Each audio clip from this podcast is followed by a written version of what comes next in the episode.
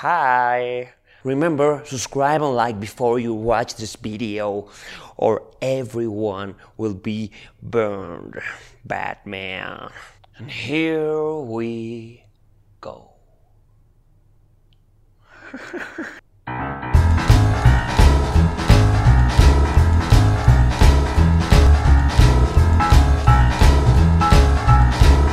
El Joker siempre ha sido el mejor villano de DC.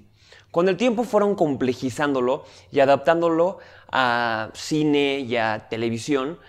Y mis versiones favoritas son The Dark Knight y Joker. Dos personajes que se visten como payaso, pero que son completamente diferentes. La película de Dark Knight está contada desde la perspectiva del bueno del cuento, de Bruce Wayne, de Batman. Y el antagonista es Joker, un loco nihilista y provocador, que aunque sea un maldito, te logra caer bien. ¿Por qué? Por el otro lado tenemos la película de Joker, que está contada desde la perspectiva del loco del cuento, del mismo Joker, lo que hace que la audiencia reciba una historia distorsionada de lo que en realidad está ocurriendo. Los dos personajes están interpretados a la perfección.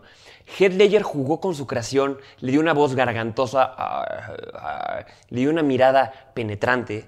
Cuando entraba a escena imponía demasiado, sabía moverse por el espacio de una manera bastante peculiar.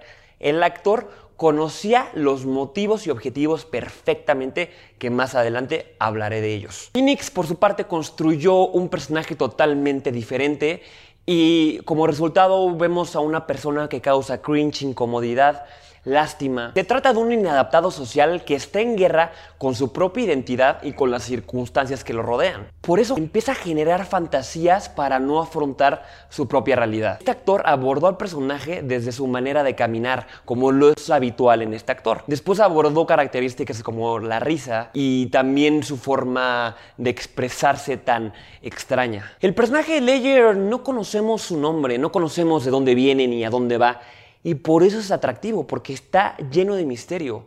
Después de ver la película se te queda en la mente mucho tiempo después. Salió en el 2008 y aún no lo podemos olvidar. Existe una teoría en que él era un soldado que pierde la cordura al ver tanta injusticia y violencia por parte de su país que decide rebelarse contra el sistema. Esto explicaría por qué es tan bueno para la planeación de estrategias y para el manejo de armas. Es un nihilista que quiere destruir el sistema basado en mentiras y máscaras que todo gira en torno al dinero. Quiere demostrar la hipocresía de los individuos que se venden como buenos cuando en realidad solo van por sus propios intereses. Lo más oscuro de Joker es que él encarna la verdad, algo con la que la sociedad no puede funcionar.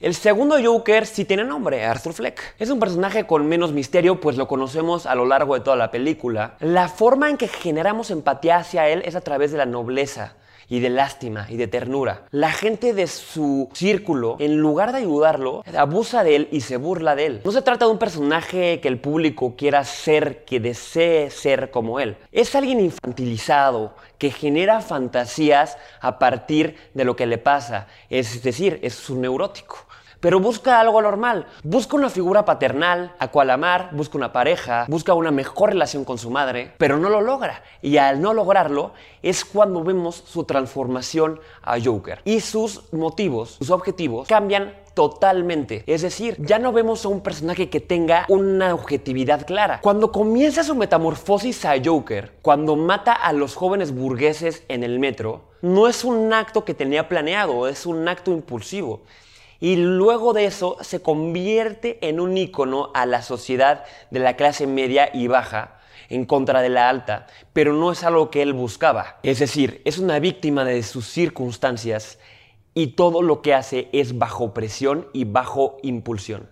El Joker de Dark Knight es un personaje más fuerte, tiene los objetivos claros, sabe lo que quiere, ve la realidad desde su perspectiva distorsionada pero lo más importante de una película siempre es el antagonista, porque él es el que va a traer el dilema y el drama hacia el protagonista. Es el mayor obstáculo del protagonista. Y entonces él es el que hace la película. Lo que quiere ver la gente es drama, acción y mucho, mucho dolor. Arthur Fleck está construido de una manera totalmente diferente. Esta película entra dentro del género estudio de personaje, el cual se centra en lo que le pasa internamente al personaje a partir de las circunstancias externas, como lo son películas como Black Swan, American Psycho, Taxi Driver. Arthur Fleck es un personaje débil, el más impotente, más perdido, y siente más su sufrimiento y lo sentimos nosotros. ¿Y a ti? ¿Qué Joker te gusta más? No olviden de suscribirse al canal, de ponerle like, de poner un review. Muchas gracias, nos vemos en el siguiente episodio de